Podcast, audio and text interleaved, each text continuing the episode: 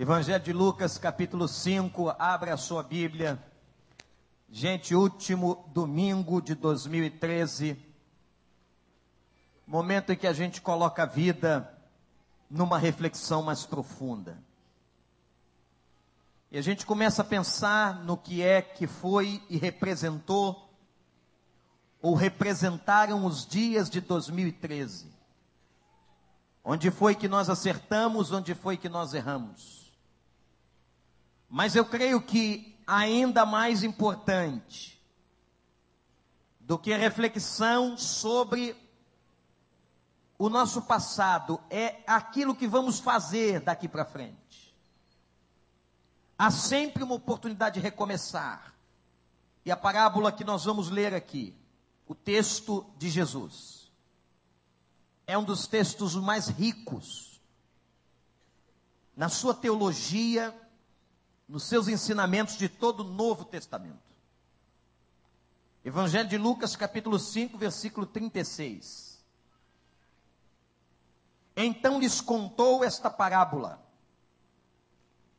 Ninguém tira um remendo de roupa nova e o costura numa roupa velha.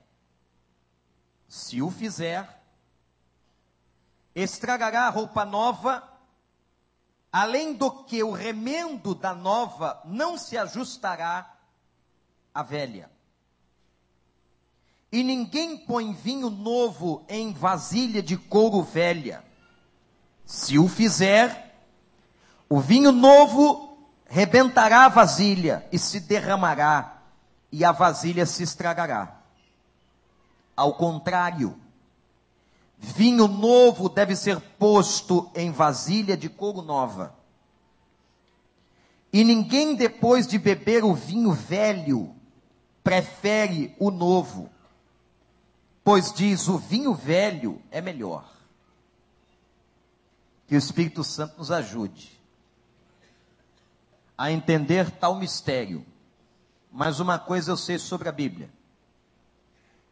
se está na Bíblia, pode ser entendido. Não há nada que Deus não tenha colocado neste livro, inspirando os 40 autores da Bíblia, que não possa ser entendido. Aquilo que não pode ser entendido, ele não colocou. Mas há textos que são repletos de mistérios que requerem de nós um aprofundamento, um estudo, e esse é um deles. Nós estamos sonhando, gente, eu acho que todos nós aqui estamos sonhando com esta oportunidade de um novo ano. O próprio ciclo do calendário é um ciclo de recomeço. Aliás, eu escrevi no editorial da Elos, que deve estar saindo, exatamente sobre este privilégio e esta oportunidade embutida no calendário de que todo ano há um ciclo de início, meio e fim. Em todo dia há um ciclo de início, meio e fim. Em toda semana há um ciclo de início, meio e fim, o que mostra para nós que Deus sempre está nos dando uma nova oportunidade. Há sempre uma oportunidade de recomeçar, de fazer de novo, de sonhar, e eu sei que nós que estamos aqui temos projetos e sonhos para o ano de 2014. Amém? E nesses projetos nós sonhamos com renovação. O texto, a parábola de Jesus, é uma parábola estritamente falando sobre renovação. Renovação de vida, renovação de votos, renovação de esperança. O que é ou que significa etimologicamente a palavra renovar? Renovar significa tornar novo novamente alguma coisa tornar-se na forma original, se tornar novo. Que coisa linda.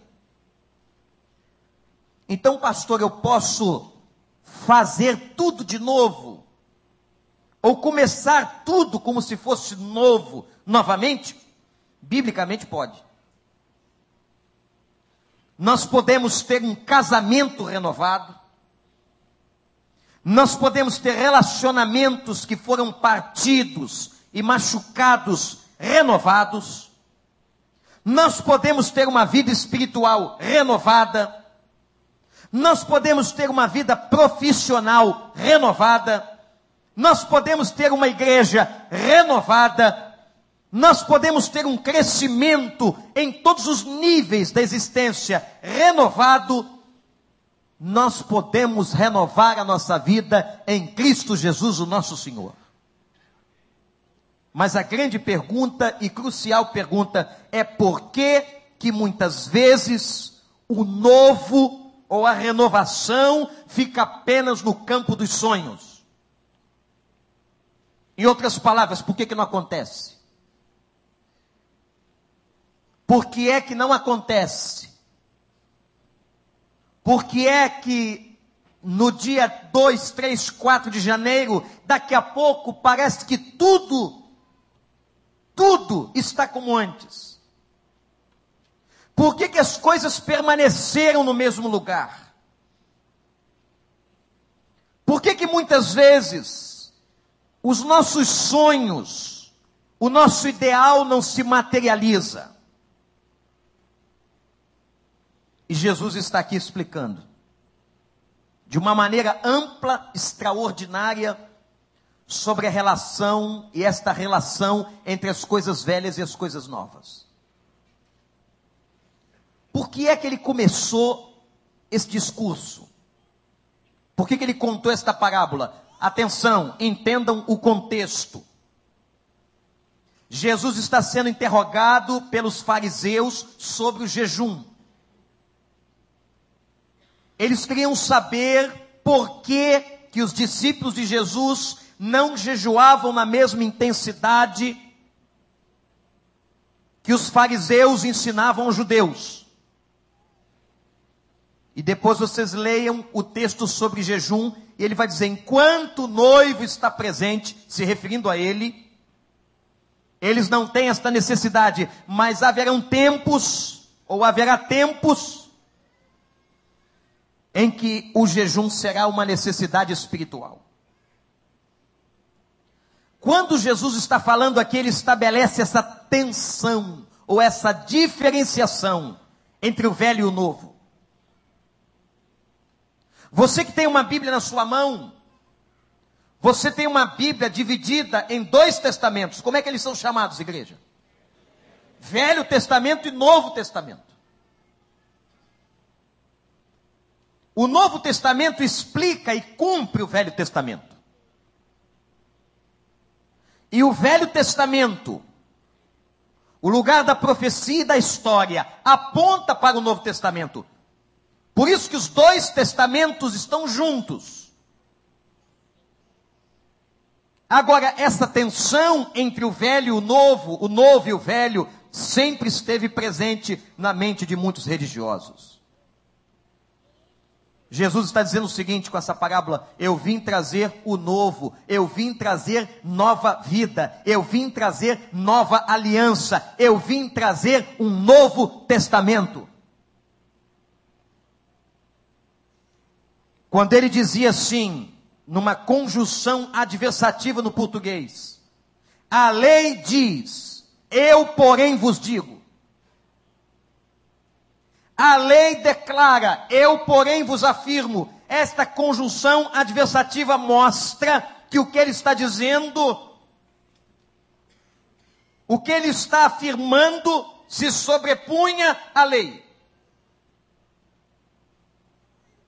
A lei diz, olho por olho, dente por dente. Eu, porém, lhes digo: aquele que não caminha segundo a milha,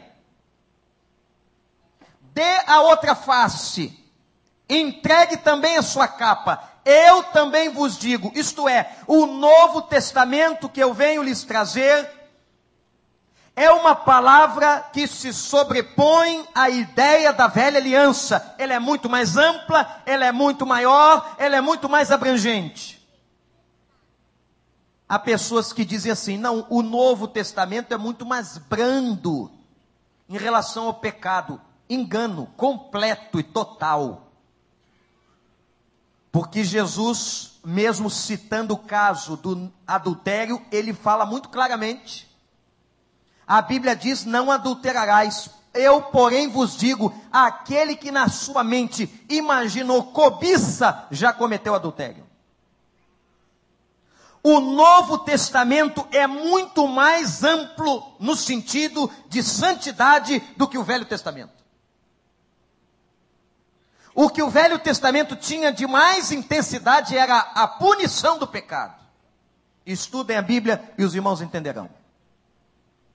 Ora, o que Cristo está dizendo aqui é o seguinte: eu vim lhes trazer alguma coisa nova, eu vim lhes trazer uma nova palavra, eu vim lhes trazer uma vida nova, eu vim lhes trazer uma nova aliança, eu vim lhes trazer um novo testamento. E ele está mostrando o seguinte: que há coisas novas que não se encaixam em coisas velhas. E no texto, irmãos, que nós lemos, existem quatro leis. Quatro leis, anote-as. A primeira lei que nós vemos nesse texto é a lei da incompatibilidade. Versos 36 e 37 mostra duas imagens. Eles mostram duas imagens. A primeira é a imagem do pano novo no vestido velho. Senhoras, irmãs, aquelas que gostam de costurar, ouviram suas mães, suas avós, ou as antigas costureiras, que hoje as costureiras estão escondidas nas grandes grifes, mas ainda há em muitos lugares, costureiras caseiras, alfaiates caseiros. Ele diz o seguinte: não se coloca pano novo no vestido velho. Até porque a resistência do tecido velho não suporta. Essa é a primeira imagem, a imagem da roupa. A segunda imagem ele diz assim: não se coloca vinho novo em odres velhos, em barris velhos. E ele está falando de uma cultura onde tomar vinho era algo absolutamente natural, importante para a economia da Palestina. Não se coloca vinho novo em barril velho. São essas duas imagens. O que era um odre? O odre era um recipiente feito de pele de animal, onde eles guardavam o vinho. Só que tinha um problema no odre. As peles dos animais, que eram colocadas na parte frontal e na parte final do barril, envelheciam. Com o envelhecimento das peles dos animais, essas peles se tornavam mais flácidas, mais elásticas, e o vinho se perdia. Quando o vinho fermentava, as peles envelhecidas dos animais, com uma elasticidade, uma flacidade muito maior, elas rompiam. Então, era muito comum se ver odres se rompendo, porque as peles dos odres ficaram velhas. Jesus está mostrando o seguinte: há uma incompatibilidade entre algo novo e algo velho, muitas vezes na vida. O texto ensina muito sobre princípio do envelhecimento. Tudo envelhece. Tudo envelhece. Todas as coisas. Tudo vai perecendo. Tudo vai perdendo flexibilidade. Interessante. Tudo vai ficando desgastado com o tempo. Tudo. tudo, tudo. Qualquer relacionamento, qualquer pessoa, qualquer organização, tudo envelhece. E a única maneira, a única maneira de se manter alguma coisa viva é havendo renovação. Você tem que renovar, eu tenho que renovar o casamento todo dia. Você tem que renovar e cultivar suas amizades todo dia. Você tem que renovar e atualizar sua vida profissional todo dia. Muitos fazendo mestrados, doutorados, pós-graduações, crescendo profissionalmente. Se eu não parto para uma renovação, vem a morte. Inevitavelmente.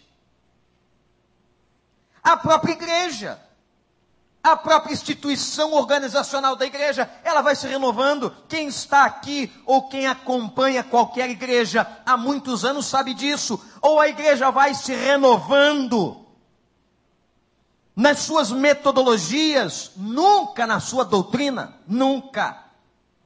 Porque a doutrina é imutável, é a palavra, é o fundamento, nunca na sua doutrina, mas na sua metodologia. Contextualizando-se, se a igreja não fizer isso, e muitas não fizeram, morreram. Enquanto congregações. Então a renovação é uma questão de vida ou morte. Eu quero aplicar a primeira lei. Aplicar a primeira lei, dizendo aos irmãos o seguinte: você quer uma coisa nova, então você não pode ficar agarrado às coisas velhas. Conversem por horas com o pastor Daniel, que é psicólogo, com o pastor Paulo, que é psicólogo, com qualquer pessoa que entende da mente do comportamento humano. E vocês verão que pessoas que ficam agarradas ao passado, às coisas velhas, elas não progridem. Porque quem olha para trás não tem condições de mirar o alvo para frente. Se você quer um futuro novo, você não pode viver preso às coisas do passado. Queremos muitas vezes, irmãos, algo novo acontecendo, mas nós não soltamos as cordas das coisas velhas, do que não serve mais. Como se Deus estivesse dizendo para você: eu quero fazer alguma coisa nova, mas larga isso aí. Achei muito interessante, acho interessante aquele texto da cura do paralítico. Quando Jesus faz uma referência ao leito, e ele diz assim: levanta, toma o leito e anda. Como se aquele leito que aprisionou o paralítico agora fosse vencido. E ele o levaria apenas como troféu em triunfo. Leito, você não me carrega mais. Quem carrega você sou eu. Eu tive a vitória sobre toda enfermidade pelo poder de Jesus. Queremos uma vida espiritual melhor, temos que fazer movimentos. Queremos uma vida espiritual renovada, temos que fazer movimentos, não podemos ficar nas práticas velhas. Sabe como é que foram as práticas desse ano, talvez? Você não teve tempo para Deus, você orou pouco, você abriu a Bíblia uma vez por semana, você foi ou veio à igreja uma vez em 15 dias. Se você permanecer com as práticas velhas, você vai ficar em 2014 no mesmo nível.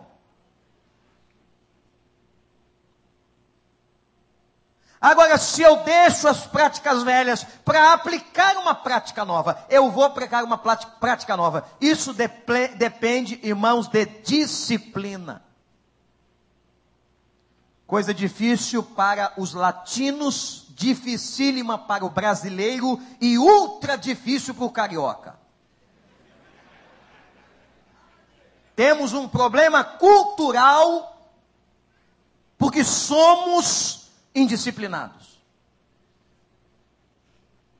Chegar atrasado do trabalho é normal. A gente, ah, o cara desconta se quiser.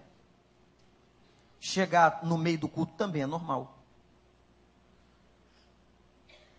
A nossa falta de disciplina para ler a Bíblia. Eu não quero ouvir sua resposta, não me interessa agora. Há quanto tempo você não abre a palavra e diz assim: Deus, fala comigo? Há quanto tempo você não fecha a porta do teu quarto, como diz Jesus, e tem um momento sozinho com Ele? Tem muitos crentes, irmãos, que vivem a vida cristã inteira de promessas. E olha, essa é a época das promessas. Assim como os pagãos vão ao mar jogar flores, se vestem nos seus rituais para fazer promessas, há muita gente que faz promessa dentro da igreja mas que não passa de promessa, não passa de atitude, não passa de nada disso. Não tem atitude, não tem movimento. Fica no campo da promessa. Muitos são cristãos, não sei se você vai entender o que eu vou dizer agora, porque é um pouco paradoxal e complexo. Tem muitos cristãos na igreja pagãos. Pagãos com práticas pagãs que fazem as mesmas coisas dos pagãos. Tem gente que nessa época tem que pular sete vezes a onda. Mas tem gente que nessa época, e eu já ouvi isso, tem que comprar uma Bíblia nova para deixar aberta no Salmo 91, porque aquela está envelhecida. Então, se tiver novinha, aberta, vem fluido melhor. Mandiga, macumba evangélica. Com uma cara, com uma roupagem. Porque o que o maior problema do cristianismo hoje nas igrejas evangélicas brasileiras é a falta de doutrina, de conhecimento. Quanta bobagem a gente ouve da boca de crente porque não conhece doutrina. Jesus foi claro, disse assim: errais não conhecendo as Escrituras. É por isso que a gente erra. Então, essa é a época das promessas. Eu vou ser um crente melhor. Dia 31 um cara chora, fica de joelho. Eu vou ser dizimista, eu vou ser isso, eu vou ser aquilo. Aí passa o primeiro dia, segundo dia, terceiro. Nem chegar no domingo, já acabou tudo. Mas sabe por quê? Porque não mudou a, o comportamento e não mudaram os valores na cabeça. Eu vou dizer uma coisa para você aqui, olha bem para mim. Se não mudar a cabeça, se não mudar os valores que estão aqui dentro, não muda comportamento nenhum. E foi o apóstolo Paulo, na sua precisão, que disse assim: transformai-vos pela renovação de quê? Transformai-vos pela renovação do vosso entendimento. Se o cara não muda a cabeça, se ele não muda os valores, ele não muda o comportamento. Você tem que mudar os valores. O que, é mais importante? Se você não entendeu ainda que dia de domingo é o dia da ressurreição, se você não compreendeu ainda o valor da tua família, do que significa esposo, marido, os filhos, se você não compreendeu ainda o valor da oração, a importância de se abrir a palavra de Deus e buscar a vontade dele, não muda nada. Você vai chegar no ano que vem aqui no mesmo nível espiritual, da mesma maneira espiritual. Então, a lei da incompatibilidade, nada mudará se você não tiver movimento, se você não agir. Você quer mudança na sua vida, você não pode ficar no mesmo lugar. Se você quer mudança na sua vida, não fique no mesmo lugar. Quer casamento renovado? Então tem que fazer do jeito diferente. Quer uma igreja renovada? Tem que fazer do jeito diferente. Quer uma saúde melhor? Tem que fazer do jeito diferente. Isso é outra coisa que a gente leva no folclore. Mas o folclore está matando gente todo dia. Gente como nós tratamos mal a nossa saúde física, emocional. Somos indisciplinados, comemos mal, repetimos. E a gente sempre está prometendo que na segunda-feira nós vamos fazer isso ou fazer aquilo. Cara, só tu está morrendo. E outra coisa, quando a gente diz assim, mais um ano de vida, eu posso dizer para você, menos um ano de vida. Teu dia de aniversário vai ser um dia de pranto. Todo mundo chorando na tua casa. Sabe por quê? Nós estamos mais perto da morte. Graças a Deus em Cristo Jesus, que nós temos a vida eterna. Segunda lei. Estou vendo se esse abanai está calor, aumenta aí esse ar-condicionado se tiver poder. Segunda lei, a lei do desperdício. Jesus disse que o remendo novo, em vestido velho, rasga o tecido. Vinho novo no barril velho, estoura o barril. Então a segunda lei, a primeira foi a lei da. Quem está acordado? A lei da. A segunda é a lei do desperdício. O novo é desperdiçado quando a gente continua fazendo as coisas velhas. Eu vou dar um exemplo. Como Deus tem dado vinho novo nessa igreja. Como Deus tem dado vinho novo nessa igreja, como Deus tem falado aqui, usando os mais diferentes profetas, homens de Deus, mulheres de Deus, como Deus tem falado. A Tamar pregou um sermão aqui quinta-feira, de deixar qualquer teólogo de boca aberta. Como Deus tem dado vinho novo. Como Deus tem mostrado a vontade dele. Como Deus tem dito: o caminho que eu tenho para você é esse. E por que, que a coisa não acontece? Não acontece porque a gente fica preso no comportamento antigo, na vida antiga, nos valores antigos, na visão errada. Deus tem trazido tanta esperança nova. E sabe o que acontece, gente? O vinho novo acaba, acaba se perdendo. O vinho novo se perde porque o recipiente é velho. Não adianta você querer que Deus te dê vinho novo, vinho novo no seu casamento, vinho novo na sua vida profissional, vinho novo na sua igreja e nós permanecermos com recipiente velho. Nós temos que mudar a cabeça. Temos que mudar os valores, temos que mudar a rotina. Você quer que as coisas mudem? Então muda. Senão elas ficarão no mesmo lugar. Naquele recipiente, pastor Daniel, velho, adoecido, viciado, que não é só o dependente de cocaína que está viciado, não. Tem muito crente viciado em muita coisa ruim viciado em práticas ruins, você tem que mudar. A coisa tem que ser de novo. Pega hoje a tua agenda e diz assim: Senhor, me ajuda a fazer essa agenda. Como é que eu vou começar o meu dia? Qual é o percentual de trabalho, de atenção na minha casa? O que eu tenho que fazer? Eu quero mudar, Senhor. Tome uma atitude. Senão você vai perder o vinho novo. Você vai perder o vinho novo da motivação. Você vai perder o vinho novo da alegria que o Senhor renova aqui a cada domingo com a sua palavra. A alegria do Senhor, a nossa força é. Mas a gente perde o vinho novo. E perdendo o vinho novo, se perdendo o vinho novo, se perde tanta coisa importante. Temos que mudar os nossos caminhos, mudar as nossas escolhas, mudar as nossas atitudes e, principalmente, preste atenção no que eu vou dizer aqui: mudar os nossos sistemas.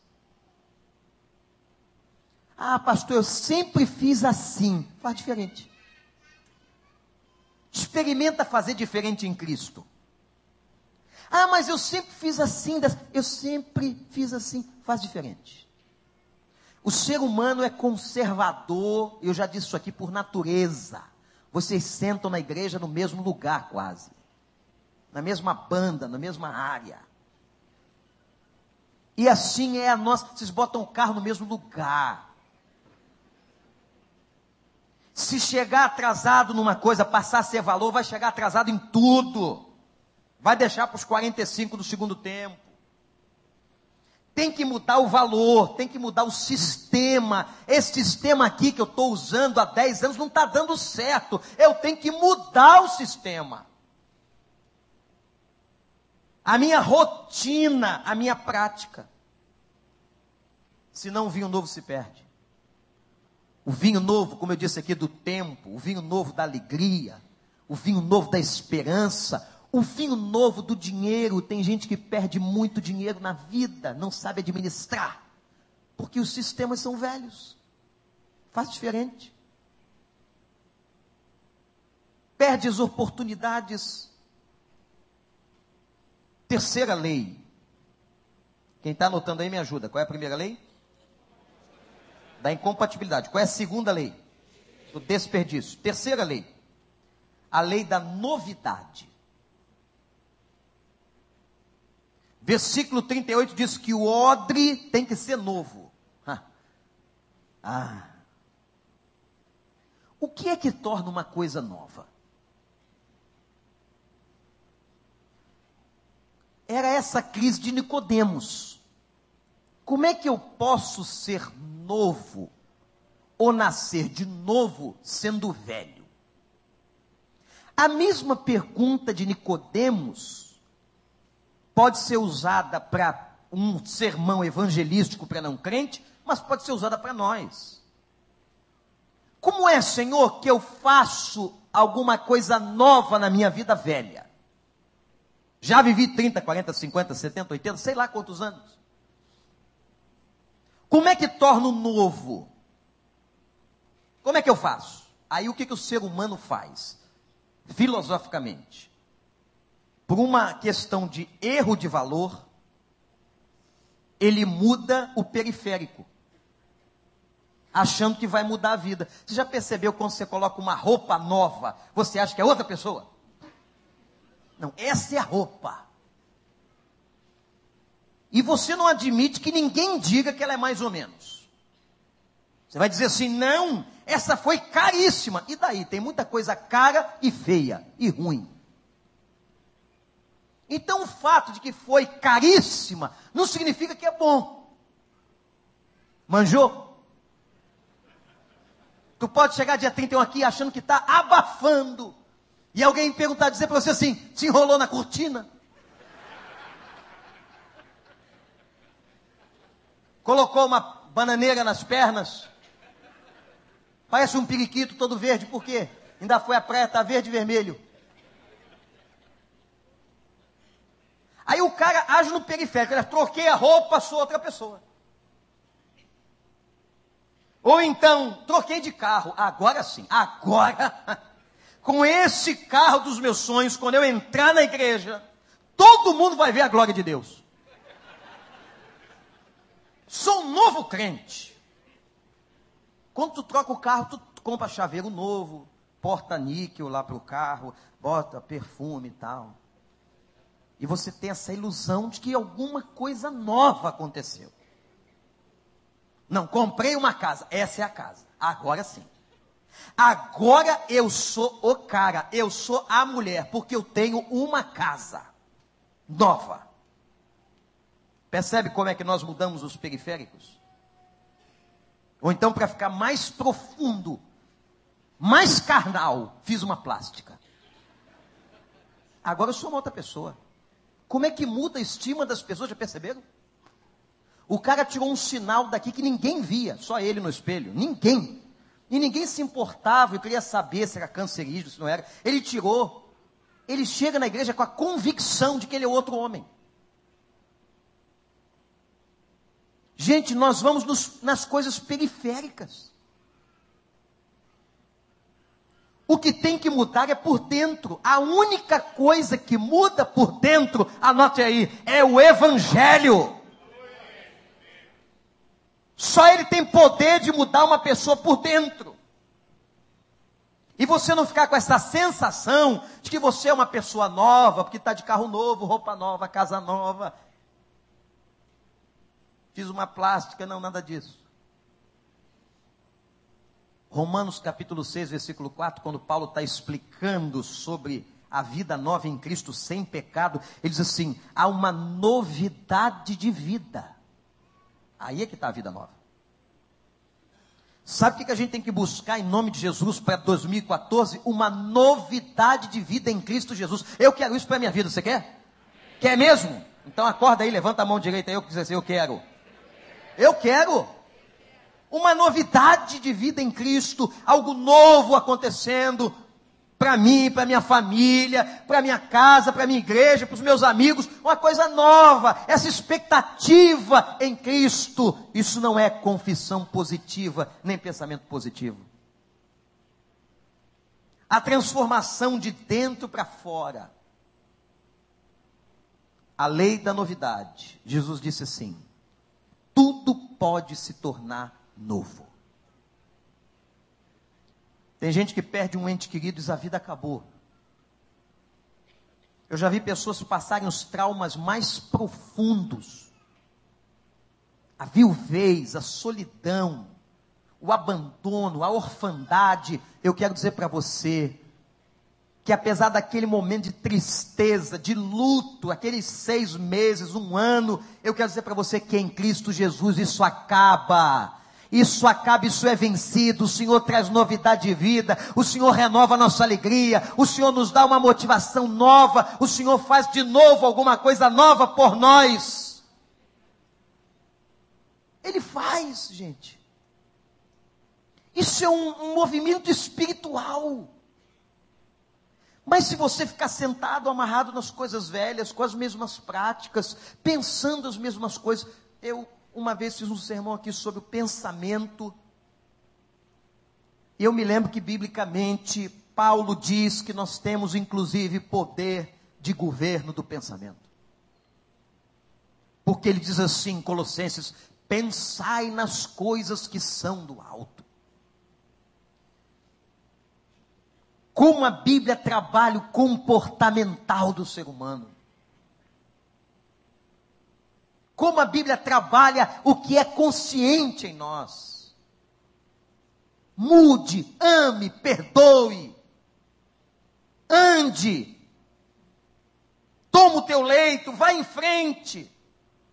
Pense nas coisas que são do alto. Você dá vazão aos piores pensamentos. Aliás, há um texto no Velho Testamento lindíssimo que diz assim: tragam à mente aquilo que lhes dá esperança. Gente que só pensa coisa ruim. Coisa ruim chama coisa ruim. Um abismo chama outro abismo. Tem gente que fica mergulhada em reclamar, por isso que Deus odiava, Deus odiava a murmuração de Israel, porque ele sabia que quando Israel murmurava, ele estava fixado nas coisas ruins. Não murmura não, Israel, que eu estou mandando carne nova, eu estou mandando um tempo novo, o sol está brilhando, a água está saindo da pedra na tua cara. Não reclama não. Não reclama não. Mas tem gente que fica ali. Ele acorda murmurando, ele passa o dia reclamando, ele dorme reclamando, ele reclama de tudo, de todos, é, de, é da mulher, do marido, do filho, do vizinho, do cachorro, é da televisão, de tudo. O cara tá mal. E eu vou dizer uma coisa para vocês, porque eu sei que não tem ninguém assim aqui. É uma coisa desagradável ficar do lado de uma pessoa dessa. Como é desagradável sentar do lado de uma pessoa assim. Tudo reclama. Você fala de uma doença que eu também tenho. Ah, mas você teve isso? Tenho. Ou então vou ter. Eu nunca tive sorte na vida. Você fala de uma desgraça, ah, aconteceu também comigo. Cara, meu irmão, minha irmã, abre a tua visão, olha para o novo, em Cristo a novidade de vida. Traz à mente o que te dá esperança. Vamos começar um ano novo em Cristo Jesus de verdade. Você quer isso ou não? Problema seu. O problema é seu. O Evangelho trata, o Evangelho restaura, o Evangelho reestrutura, o Evangelho ressignifica. Não é isso, Daniel? Por que eu estou citando? Porque os caras que aparecem na mão dele são os caras que não têm esperança mais de nada. É morte. É pulsão de morte. Os caras estão lidando com a morte o tempo todo. É morte. E quando chegam lá, eles estão falando em suicídio, em terminar com a vida, em não aguentar mais, em não ser amado. E aí vem o Evangelho e diz assim: não, tem uma vida nova, tem uma esperança, Deus pode sim. E os caras renascem.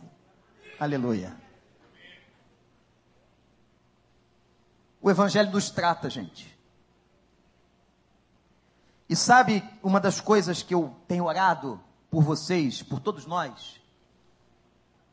É quando Deus traz a, a palavra, a grande congregação, quando no primeiro dia da semana, na ressurreição, a gente se reúne aqui, e Deus quer falar com o povo todo, o diabo tem feito de tudo para impedir você de vir. Tem colocado as mil e uma atrações, e aqui o que não falta nesse bairro, nessa região, é atração. Essa hora mesmo, tem coisa boa acontecendo, tem gente na praia tomando aquele sol, entrando naquela água geladinha, uma delícia. Tem coisa boa, tem gente agora jogando futebol. Tem gente preparando churrasco para o meio-dia. Ah, pastor, é melhor. Eu vou para lá. Eu posso ir à igreja outro dia. Aí o cara, o Satã, tirou você exatamente do dia que Deus preparou uma palavra para dizer você na grande congregação. Sabe por quê? Porque tu não está lendo a Bíblia em casa. Ele podia falar a mesma coisa no teu quarto, mas tu não ora. Tu não lê. Ele diz, então, eu vou preparar para o meu filho, no domingo, uma palavra. Ele vai estar ali escondido no meio de muita gente. Aí o cara não vem. O diabo venceu. Mais uma. Aí tu vai levar mais um tempão naquele mesmo lugar, com aquela mesma postura. Pensa o contrário. Pensa assim: o que é mais importante? Deus quer tratar você. O Evangelho nos trata. Todos nós. Todos nós estamos sendo recuperados. A Bíblia diz que a boa obra não acabou. Deus está completando a boa obra em todos nós. Sabia? Deus está completando a boa obra em todos nós. Tem alguém aqui que a obra já foi totalmente completada? Levante sua mão. Porque eu ia dizer para você, está no lugar errado. Você está morto. Só lá é que toda obra vai ficar completada até o dia que você for para a morte, deixar este mundo, sua carne voltar para o pó, até lá nós estaremos sendo tratados pelo Espírito de Deus. Como o Evangelho fala de caminho novo, as coisas velhas já passaram e tudo se fez novo. O Evangelho renova a mente.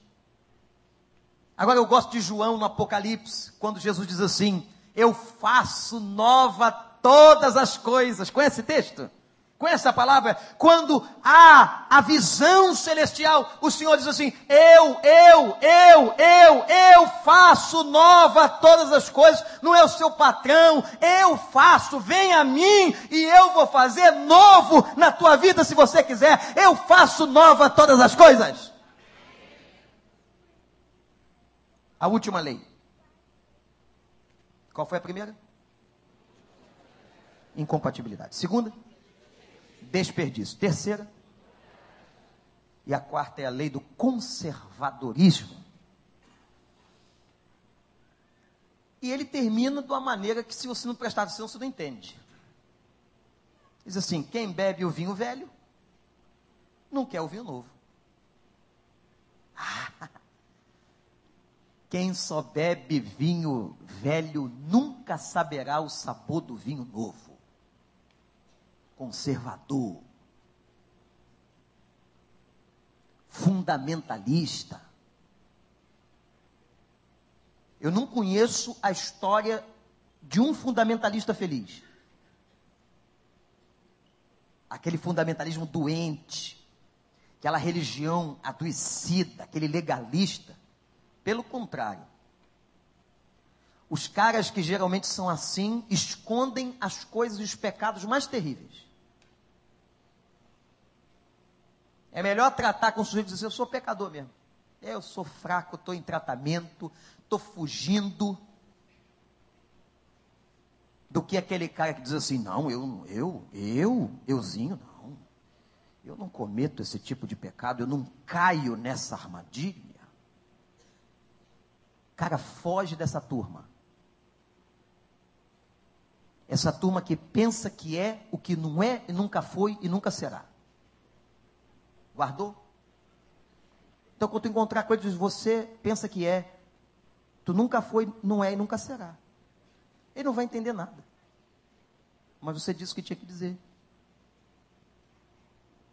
Jesus está falando daquele que fica conservando apenas o mesmo caminho, a mesma postura. Ele nunca vai provar do vinho novo. Eu fiz sempre assim, eu agi sempre assim, eu respondi sempre assim, vai colher sempre assim. Somos conservadores por natureza. O que ele está dizendo aqui é o seguinte, irmãos: aprendam o sabor do novo. Aprendam a saborear a coisa nova. Eu acho muito legal a igreja. Você, em uma igreja dessa, nós somos uma igreja eclética. Tem todo tipo de pensamento e a, a beleza do corpo é exatamente isso. A diferenciação, o braço não é igual à perna, o dedo não é igual ao nariz. Somos diferentes e aprender a viver nessa diversidade, isso é lindo. Pensamentos diferentes, opiniões diferentes, e os batistas, por natureza, reforçam essa ideia da opinião congregacional. Isso é uma coisa muito interessante na história. Mas é impressionante. O cara conhece o pastor 24, 25 anos. Mas se eu chegar aqui e disser alguma coisa um pouquinho diferente, uma roupa um pouquinho diferente, já levanta na mesma hora um sinal de alerta: será que o cara mudou, tá louco? Será que essa metodologia, o que é isso? Vem da onde? Quer dizer, é sempre o medo de que há uma ameaça que pode destruir os nossos castelos. Com as coisas mais simples, as coisas mais complexas. Pede uma criança, seu filho, tem filho? Uma criança do recreio assim, faz um desenho do pastor Vander. Já recebi vários. Olha como é que é. É o sapato, a calça, um cinto, elas fazem um cinto. Uma camisa assim. É o desenho. Se eu colocar uma forma nova, diferente, imagina eu de gel cabelo punk. Está visualizando? Camisa bem florida para fora da calça, ela a calça rasgada no joelho. Imagina. Camisa do Vasco. Aí o cara vai dizer, tá louco. Enlouqueceu total. Cara, o pastor não está bem. Olha lá. Está maluco. Isso funciona com tudo na vida. Se eu passar a chamar de célula e não de PG, opa, que perigo. Porque mexe nas nossas zonas de conforto, no nosso conservadorismo. E a gente, por ser conservador, naquilo que nós não temos que ser conservadores, nós deixamos de provar o vinho novo. Onde é que nós temos que ser conservadores? Na palavra. E tem gente engraçada. Jesus disse isso. Você implica com o mosquito e engole o elefante. O cara implica porque o pastor botou o cabelo para cima, essas loucuras, camisa do Vasco, maluquice. Mas o cara é liberal com homossexualidade. Não pode, é moderno, é novo. Pode. O que, que tem? O nosso conservadorismo é com a palavra. É isso que eu conservo. Entende? É isso que eu conservo. Esses valores é que eu conservo. Esta lei é que eu conservo. Este ensinamento é que eu conservo. Esta palavra eu conservo. O meu amor a Cristo eu conservo. A minha decisão, os meus compromissos com Deus eu conservo. Agora o resto e o mais estão a cargo da inteligência, da cultura, do contexto, da história. Mas quem está acostumado só com vinho velho, não pede outra coisa. Chega lá naquele restaurante, é a mesma bebida, é isso que ele está dizendo aqui. Cara, experimenta uma coisa nova. Agora, tem gente que vai chegar ali fora e dizer, pastor, o senhor está louco? O senhor mandou o povo experimentar uma coisa nova. E o povo vai sair daí querendo experimentar mulher nova, marido novo. Não. Eu não estou ensinando pecado aqui, não. Ah, escuta direito.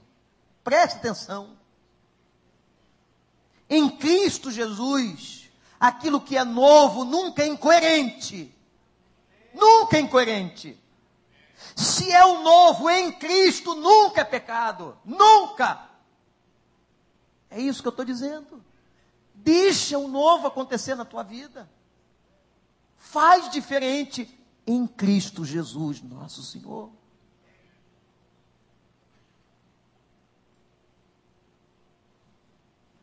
Jeremias disse assim, texto do Velho Testamento: Israel, cativeiro babilônico, clame a mim, e eu lhes responderei, e vou lhes anunciar coisas grandes e firmes, ou em outras versões ocultas, que vocês não sabem. Gente, Deus é Deus de novidade. Experimentem o novo em Cristo. Deus tem grandes tesouros para a tua vida, para a tua família, para a tua história, mas você está agarrado no passado, às mesmas práticas, ao mesmo sistema, à mesma mentalidade, aos mesmos valores, às mesmas rotinas. Muda! Faz diferente em Cristo. Você vai ver se tua vida vai ou não vai mudar se todo dia de manhã você abrir essa palavra e for para o joelho. Você vai ver se tua vida não vai mudar se você passar a confiar no Senhor. Se você colocar o reino de Deus em primeiro lugar, você vai ver.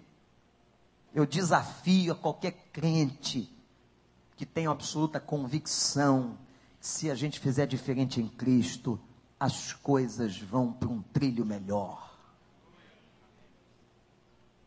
Muito do nosso sofrimento é fruto da nossa teimosia, da nossa plantação ruim. Estamos colhendo coisas que foram mal plantadas. Mas que 2014 seja um ano de que se plante bem. Que se plante em Cristo. Essas quatro leis estão no texto. Vamos lembrar? Primeira lei da incompatibilidade. Segundo a lei do desperdício. Terceira lei da novidade. E a quarta, a lei do conservadorismo. O novo vai chegar. Mas que o novo chegue na tua vida. Deus tem vinho novo para você. Você quer beber? Então vamos ficar de pé. Teve uma hora que o salmista disse assim: Levanta o cálice e celebra o vinho novo. Eu queria que você abaixasse sua cabeça e orasse. Se você quisesse agora, nesse momento, essa foi a palavra, você que veio aqui para ouvir a palavra de Deus para você. Eu não sei de que maneira o Espírito do Senhor falou com você mas que você possa dizer: Pai, eu estou aberto, pronto para o Senhor fazer uma coisa nova. Eu não quero mediocridade, doença, eu não quero isso, Senhor. Essa doença desse sistema doentio, emocional, depressivo, não, Senhor, faz alguma coisa nova. Eu me comprometo a esse tratamento, a esse caminho novo, essa decisão nova. Eu quero algo novo na minha vida. Em Cristo Jesus, quebre agora todos os sistemas viciados da sua mente. E peça para o Senhor fazer alguma coisa nova. Diga para Ele: Eu quero beber, Senhor, um vinho novo.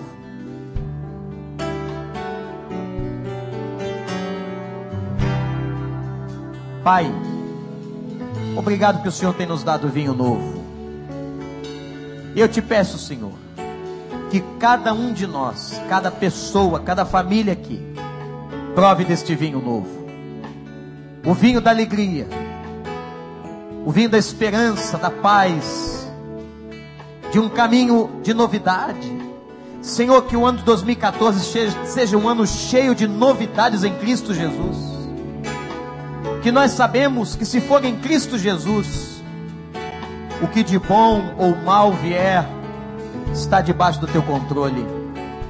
Obrigado, Senhor, por esse texto pela riqueza dessa passagem e ajuda-nos a que nos desprendamos das coisas velhas, a que tragamos à memória aquilo que nos dá esperança e que nós possamos experimentar efetivamente uma novidade de vida em Cristo Jesus, nosso Senhor.